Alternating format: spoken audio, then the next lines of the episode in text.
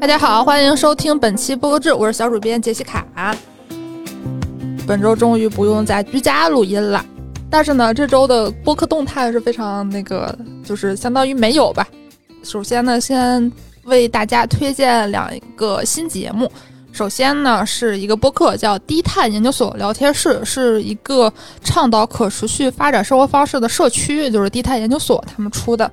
他们是分享低碳相关的知识与故事，在全球的低碳背景下，从基建到生活方式，从创新到生活理念，这些如何影响你我当下和未来的生活？我听了一下节目第一期，就是这个低碳研究所的创始人和他的一个好朋友，就是一个在，呃，美国纽约做煎饼果子的一个 一个女嘉宾，然后他们两个聊一聊自己是如何看待低碳的，是如何接触到的。虽然听起来是一个环保相关的话题，略显枯燥，但是他们两个聊的还是比较就是贴近大家的生活，推荐大家收一听。然后这个节目是可以在各大主流音频平台收听，喜马、小宇宙、苹果播客都有。然后下一条播客上新动态是多维资本，他们最近出了一个播客叫“投石问路”，是非常的那个典型的谐音梗。它那个“石”是时间的“时”，“路”是那个目录的“路”。在节目中，投行与硬科技联动，对话前沿创业者，记录行业里真实的声音。节目会在每一期对话前沿科技领域的创业者。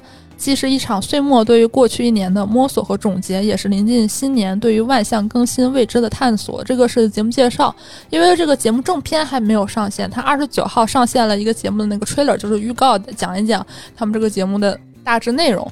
然后正式节目将会在十二月初上线。呃，这个节目是 Dresspo 制作发行，然后多维资本出品。本周的海外动向。呃，首先呢，这个也算是我们的老朋友了。十月三十号，苹果播客公布了首届苹果播客奖。首先说一下这个苹果播客奖，它是第一次办，就每年我们大家都都会看到一些苹果播客的这个年度的盘点嘛。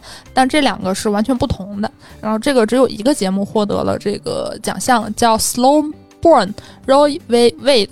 呃，它是一个历史类的节目，叫 Slow Burn。它每一季都会围绕不同的历史事件，比如说什么水门事件、克林顿兰维斯基丑闻、克拉克战争等重大历史事件。然后现在是它的第七季，就是围绕这个之前引起社会广泛探讨的这个罗伊诉韦德案。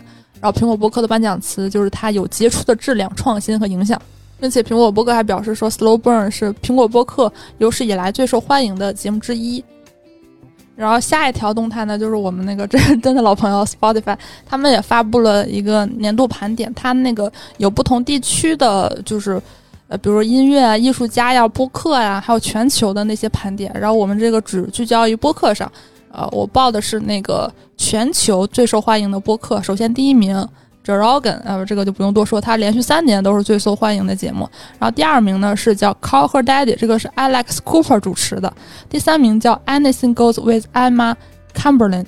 一开始我还挺陌生的，就是说这个节目是围绕这个 Emma Cumberland 他是展开，但他又不是什么明星。后来我搜了一下，他是 YouTube 上非常非常非常火的一个博主，尤其是在年轻人之间。然后这个节目呢，有可能在接下来会成为 Spotify 的独家节目。最后一条动态呢，是一个报告，是 Six Media 和 Edison Research 他们联合发布了一个叫《二零二二年女性播客报告》。报告显示呢，美国女性的播客收听率正在上升，在过去的一个月里头，有四千七百万位女性收听过播客。它这个在十八岁就成年女性占比中达到百分之三十五，在过去五年中，这个比例增长了不少，就是相当于增长了百分之六十七。然后，并指出，在所有的美国播客听众中，女性占比是百分之四十八。那个报告原文大概意思就是说，在这个播客这个媒介中，过去还是男性的氛围更加浓厚。那现在的这个情况在不断改变，有越来越多的女性播客听众和创作者加入到了现在的美国播客行业之中。好，以上就是本周播客动态，我们下周再见。